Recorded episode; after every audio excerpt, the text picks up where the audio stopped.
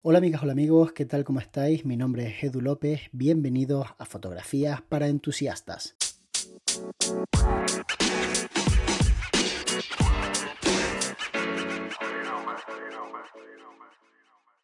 Seguramente nunca lo he contado, pero hoy me voy a animar a contarlo. Hubo un tiempo en que yo tenía flashes y no sabía utilizarlos de ninguna manera.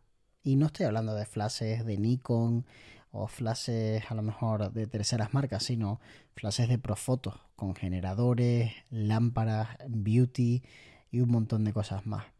En aquella época, me acuerdo perfectamente, yo decidí invertir en luces porque entendía que los buenos fotógrafos eran aquellos que manejaban la luz.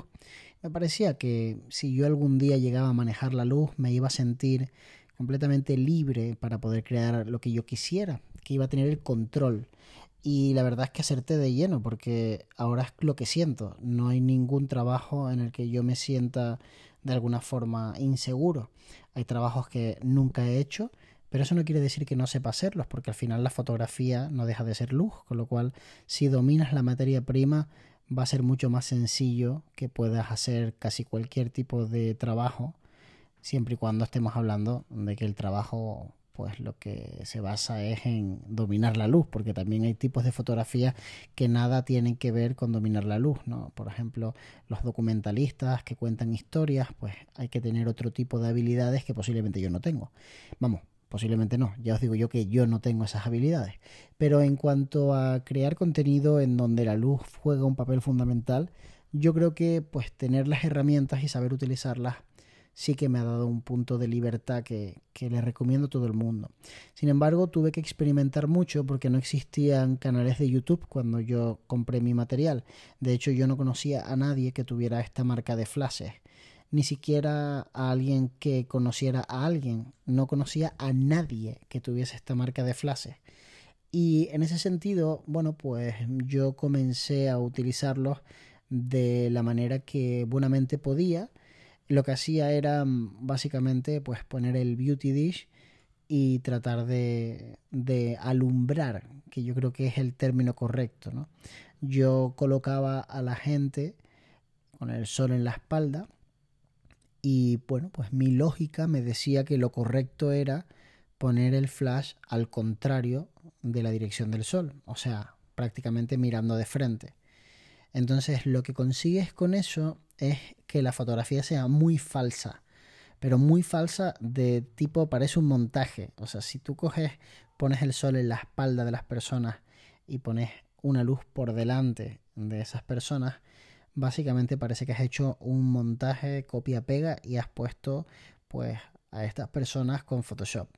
Y yo entregué reportajes así. O sea, yo fui a hacer, por ejemplo, posbodas y esa fue pues mi, mi resultado. O sea, no sé cómo decirlo. Me da mucha vergüenza, la verdad, porque estamos hablando de hace muchos años, pero la realidad es que yo entregué ese tipo de fotografías, ¿no? Mis clientes no entendían por qué yo sacaba aquella ensaladera tan rara porque si yo no la conocía, os podéis imaginar lo que pensaban ellos de un beauty dish. Pero bueno, ellos sonreían y pensaban, pues será que, esto es así, básicamente. Porque hay una cosa maravillosa y es que nuestros clientes saben muy poco de fotografía. Ahora saben un poquito más. De hecho, yo tengo clientes que saben bastante de fotografía. Es como que cuanto más sabes tú y, más eh, destreza demuestras, es más normal que, que, tengas clientes fotógrafos, ¿no? Porque son personas que que se dejan seducir por tus conocimientos y entonces te contratan porque en gran parte te admiran como fotógrafo, no solamente porque están buscando un fotógrafo. Esto le pasa a todo el mundo que tiene una marca personal potente, le pasa a Fer Juaristi, le pasa a Jonas Peterson, le pasa a casi todos los fotógrafos de boda conocidos. Muchos de sus clientes son otros fotógrafos que se casan porque son realmente quienes valoran lo que hacen. Entonces, bueno, pues en aquella época yo no tenía un nivel enorme, no, no era un fotógrafo que controlara tanto y la verdad es que iba haciendo lo que buenamente podía. Pero visto con perspectiva, el hecho de haber aprendido a base de errores, a base de mis propios errores, el hecho de haberme dado una y otra vez contra una pared y haberlo intentado, es lo que verdaderamente me dio algo que yo creo que tiene mucho valor y es que a mí no me agobia equivocarme. a mí no me estresa el error. Yo me equivoqué tanto que aprendí a vivir con el error. Y esa es la razón por la que no tengo ningún problema en empezar un proceso e irme equivocando y corrigiendo una y otra vez. Precisamente por la historia que os he contado de cagarla y volverla a cagar y volverla a cagar. Porque cuando tú la cagas en primera persona, cuando tú te equivocas y es manifiesto que te has equivocado porque el resultado no es bueno, le das mil vueltas. Pero si tú no te equivocas, sino que se equivoca otra persona y lo ves, como por ejemplo muchas veces hacemos en los vídeos de YouTube, que nos equivocamos adredes para que la gente vea el error y entienda cómo hemos pensado solventarlo, cómo hemos pensado resolverlo. Pero cuando es otra persona no funciona igual, porque ya esa persona que se ha equivocado, de alguna manera te ahorra el disgusto, tú simplemente eres un espectador y como espectador no tienes ese ardor en el estómago que es precisamente lo que te hace buscar una solución. Entonces como no te enseño a cazar y te dejo que cases por ti mismo, sino que te traigo la presa y te cuento cómo se caza. Entonces no es lo mismo, no funciona igual. Así que personalmente creo que debes equivocarte, creo que no debes tenerle miedo al error, porque es lo más humano que hay. Nos equivocamos continuamente, desde el momento en el que nacemos hasta el momento en el que morimos. Todo el rato nos estamos equivocando y es parte del proceso. Tienes que aprender que funciona así. Te han vendido que la gente no se equivoca y es mentira, se equivoca todo el mundo y mucho más en nuestro segmento y en nuestro sector, porque además hay mucha técnica y es muy difícil controlar la luz correctamente, es muy difícil hacer buenas fotos, es muy difícil hacer buenos vídeos y continuamente nos estamos equivocando, la estamos cagando y no pasa nada.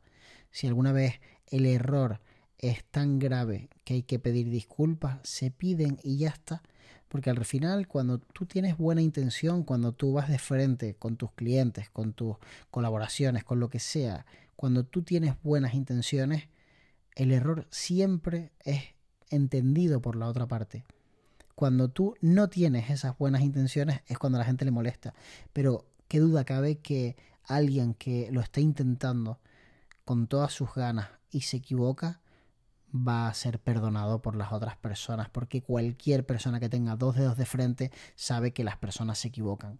Entonces yo creo que no hay demasiado drama en esto, simplemente el aprendizaje de que equivocarse es parte del éxito, porque si no te equivocas, no sientes lo que hay que sentir para evolucionar y para pasar a la siguiente pantalla y mejorar. Espero que te haya gustado este podcast y nos vemos muy pronto. De hecho, nos vemos mañana.